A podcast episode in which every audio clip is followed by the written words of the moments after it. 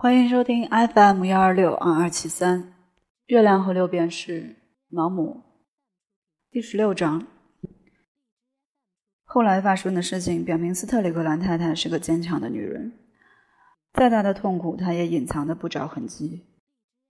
她是很机灵的，明白反复诉苦很久就会让人厌烦，所以她刻意回避在别人面前流露悲戚的心情。每当出门做客，他的朋友都很同情他的不幸，所以乐于招待他。他的言谈举止非常得体。他勇敢而不放肆，高兴而不忘形。他宁愿倾听别人的烦恼，而不诉说自身的忧愁。但凡提及她的丈夫，她总是带着怜悯的口气。他对斯特里克兰的态度，起初让我百思不得其解。某天，他对我说：“你知道吗？我相信你搞错了。查尔斯不是一个人。根据某个可靠的人所说的话，这人是谁，我不能告诉你。他不是独自离开英国的。假如是这样的话，那他在隐藏行踪方面是个天才。”他不敢看我，脸上有点发红。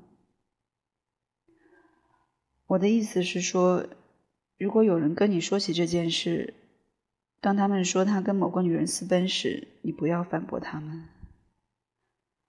我当然不会。他随即转换了话题，仿佛刚才说的那件事对他来说丝毫不重要。我很快发现有个奇怪的故事在他的朋友圈里流传。他们说，查尔斯·斯特里克兰曾经去帝国大戏院看芭蕾舞剧。当时迷上了某个法国舞女，然后随着她去了巴黎。我搞不清楚这个故事是怎么传开的，但是足够奇怪的是，他居然为斯特里克兰太太赢得了许多同情，同时也给他增添了不小的名望。这对他已经决定要开始的事业不无助益。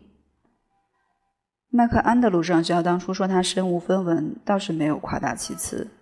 他确实需要尽快赚钱养活自己。他打算利用他和许多作家的交情，于是片刻也不耽搁地学会了速记和打字。